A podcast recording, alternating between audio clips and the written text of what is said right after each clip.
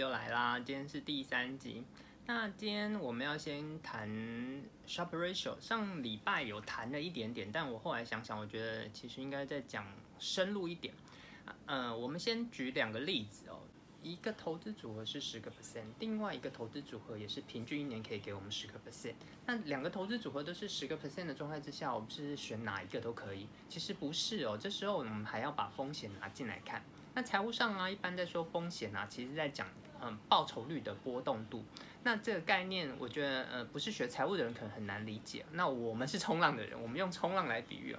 我们在冲浪的时候啊，我们从岸边要划去 outside，会有两道力量在拉扯。第一个是我们自己划出去的力量，第二个是浪头把我们打进来的力量。所以当浪头很大的时候啊，我们是不是划出去的时间会比较久？我们常常在浪大的时候啊，我们都可能搞个十分钟、二十分钟，然后都还在岸边嘛。那浪比较小的时候，我们其实就比较容易就划到外面去。但是因为有两道力量在拉扯，打进来的力量比较小，所以我们到外面去就会比较快。那在投资上其实也是一样的，那个往上涨是一种速度，往下掉也是一种速度。那两个合起来就是一个波动度，就跟我们冲浪一样。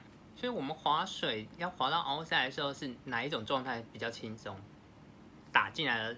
浪头比较小的时候嘛，我们就可以比较悠哉悠哉就划到外面去。那其实投资也是一样啊，我们一样都是十个 percent 的报酬率是我们的目标的话，那怎样的状态之下我可以比较轻松到达它？那当然是波动度比较小的嘛。所以这时候啊，一个投资组合啊，它是给我们二十个 percent 的风险，另外一个投资组合给的是五个 percent 的风险。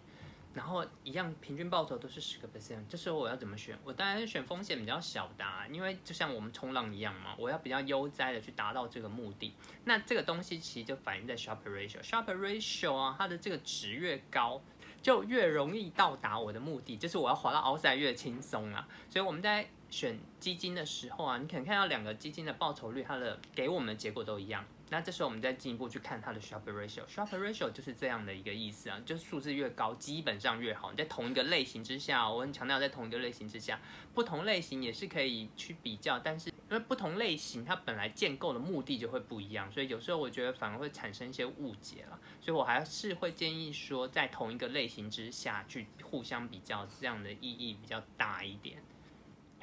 那再来就是刚才有说要如何评估风险嘛？那 Sharpe Ratio 是一个评估风险的方式，然后波动度也是一个评估风险的方式。但这个啊，我觉得其实都只是数字上让我们参考，让我们纳进来之后走到下一步用。我是这样觉得啦，因为我们实际上啊，还是要去模拟一下哈。你实际上把钱放进去的时候，那个。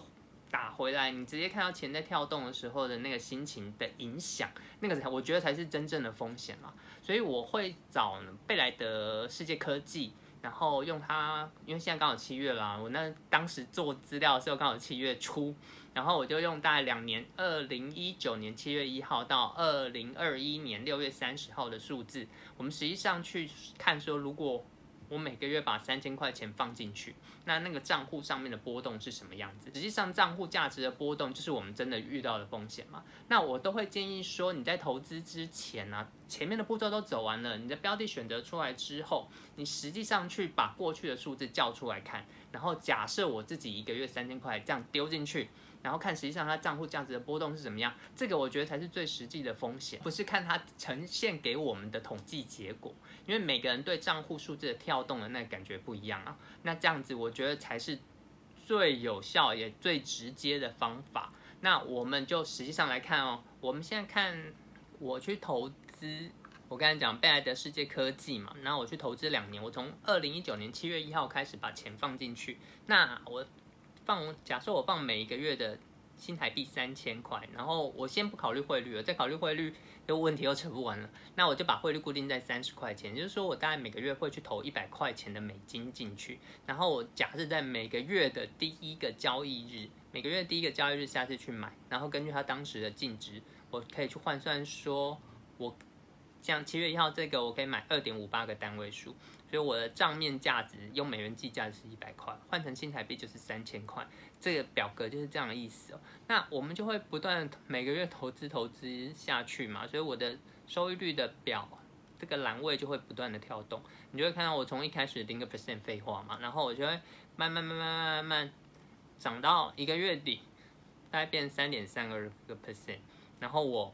八月时再投资，再投一笔钱进去。那因为这个时候趋势是往上走，所以你的这笔的成本会拉高，你的整个投资组合的成本，所以报酬率理所当然会往下掉。所以你这笔钱丢进去之后，你的报酬率就只剩下一点四六 percent。那定期定额就是一个这样的概念，当它在往上涨的时候，你会不断垫高自己的成本；但它往下掉的时候，你的成本就会被你拉下去。当我不断投资下去，二零一九年其实那时候。虽然说，嗯，中美贸易大战是个主轴啦，但其实对市场的影响，我觉得还好。那因为它最后啊，还是会随着川普的川普投顾的影响，让市场会就还是产生一个往上走的趋势啦。虽然说中美贸易大战打得很大，然后让市场有点犹豫，但整体的趋势还是往上的。所以其实我们这样不断不断不断的累积下去，你就会看到说，诶，当我们到二零二零年的二月初的时候。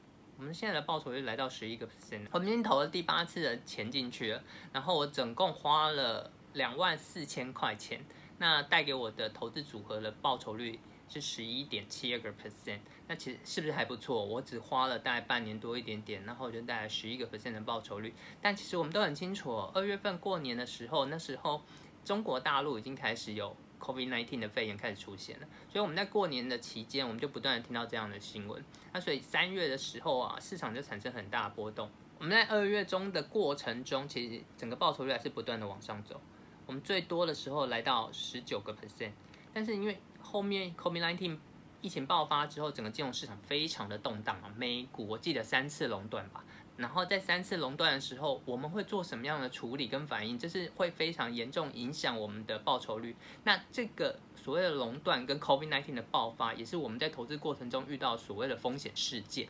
那这个风险事件是全面性的，不管你哪一家公司，不管你什么样的投资商品，它都会受到影响嘛。那像这种全面性的风险，我们在财务上就叫它是系统性风险。这只要是你在金融市场的每一天。你每一个人都会遇到的风险，就叫系统性风险，没有办法避开的。你只要进到金融市场，你就必须承担这样的系统性风险。那当这个系统性风险发生的时候，我们投资组合会有什么样的变化？那这样的变化对你心理上会带来什么样的影响？然后去影响你下一步怎么去做？我觉得这其实是才是最实际的风险。那你可以看到，我们在二月十九号的时候，投资组合来到了。短暂的最高峰，我有十九点六七个 percent 的报酬率，但是 COVID-19 开始爆发之后，你可以看到它就继续的往下掉，一口气从十九个 percent 掉到三个 percent。然后三月初的时候，因为我们加码，这时候因为也因为说定期定额的关系，你这次加码你可以买到的单位数比较大，所以你把你整体的平均成本拉下去，所以你的报酬率，这是这一个月你就看得出来，比上个月要直接拉高，所以我就直接拉到六个 percent 了。那再这样子再继续下去的时候，后面市场就开始准备发生熔断了，那出现熔断的时候，你的报酬率这时候剩多少？剩十六点五九个 percent。那你想想看哦，你之前呢最好的，你的整个资产价值最高的时候在这里，我有两万九千四百一十块，然后瞬间这样才十天呢，十个交易日的状态之下，你就从两万九变成两万二，七千块。七千块看起来不多，但你想想看啊，如果你把它放大成十倍的话，那就是七万块；放大成一百倍的话，就是七十万。这时候就会很有感觉。不要小看这个七千块，这个七千块对你的账户影响是二十三个 percent，所以你的投资组合很瞬间就被打了。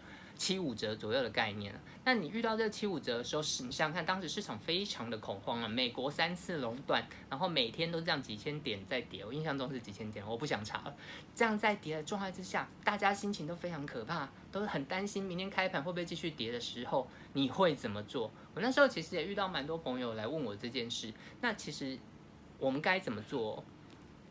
我们看这个图，你看它是这样子陡峭的掉下来哦，所以。这样子的陡峭，不要现在事后看，觉得说哦没问题，all in，没有那么简单，好不好？实际上遇到你的钱在那里跳动的时候，我们每个人的心态会就会影响我们的决定。那这时候其实很重要一件事啊，为什么我那么推崇定期定额？定期定额就是让我有无限的子弹。你想想看，我一个月三千块，很难吗？其实不难啊，我每个月把三千块放进去，对每一个人都是可以的，它是没有任何负担的，所以。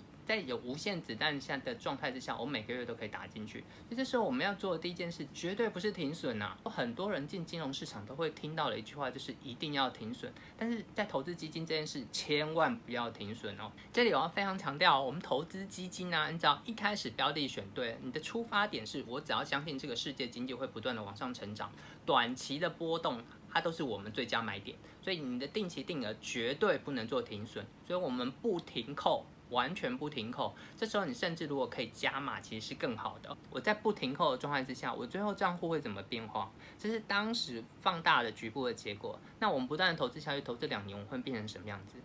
你的这里的刚才看起来好像很可怕，这但是长期拉来拉起来看，它其实就变一小段而已。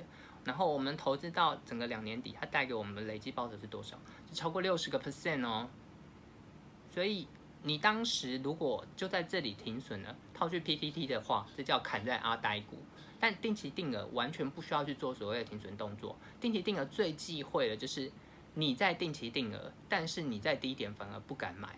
所以定期定额，我这里很强调，大家在定期定额的时候一定不能做停扣的动作。但前提是你选的基金是对的，这个前提很重要。你不停扣的状态之下，我们资产就不断的累积嘛。那其实这个十六 percent。市场我们后来都知道，它很快速的就反弹。各国的央行都是出 QE 的动作，降息 QE，然后金融市场流动性的需求被解决了，金融市场很快就活回来了，那就马上就弹上来啦。你想看，到四月初、四月中，你的报酬率就变成正的了。你的报酬率就这样慢慢、慢慢、慢慢累积，然后一直到今年初，因为这是科技股嘛，今年初科技股的走势又稍微停下来了，大家会开始对。接下来的成长有怀疑，嗯，这些高成长股的走势就受到一个压抑，但这不重要，因为我觉得我们选择做基金这条路，我要的就是一个懒人投资，我只要我的基本信仰是这样子，这个世界会随着科技的成长而进步，那趋势是一个循环的，但整体向上的这样状态之下，我们就是看我们的报酬率来说话，只要我的报酬率是正的。你要考虑的是，我什么时候要把钱抓回来一点点？那这是这个的这个东西，我们下次再谈。我我今天就只先谈说，当我们把钱丢进去时，你遇到最坏的状态的时候，你要做什么事情？那所以你可以看到，我在不停扣的状态之下，我最后的报酬率可以带来什么样的结果？我刚好投两年，我可以达到六十一个 percent 的报酬率，平均一年带来的结果是二十七个 percent 的报酬，然后我最后的账户价值可以来到十一万六千两百零四元。这个就是基金做下来的效果啊，所以是不是很简单？你只要不停扣，你就可以让你的钱不断的长大，你可以去完成你的财务的规划。所以这个是在不停扣的状态之下。那刚才有说嘛，最可怕的状态之下，如果我们做加码呢，我通常会建议说啊，当你的报酬率如果看到负二十个 percent 的时候，你这时候就要让你定期定额多扣一笔。就是如果你本来一个月扣三千，然后你看到负二十个 percent，你就要让它变成变扣六千。所以你在规划你的呃投资组合定期定额的状态的时候，你一定要让自己有加码的余裕，因为你必须要去有能力去处理当你的报酬率看到负二十的时候的状态。看到负二十的时候，我们第一件事要检讨的是你选的基金标的对不对？你选的基金的标的是对的。那你这时候要做的事是加码。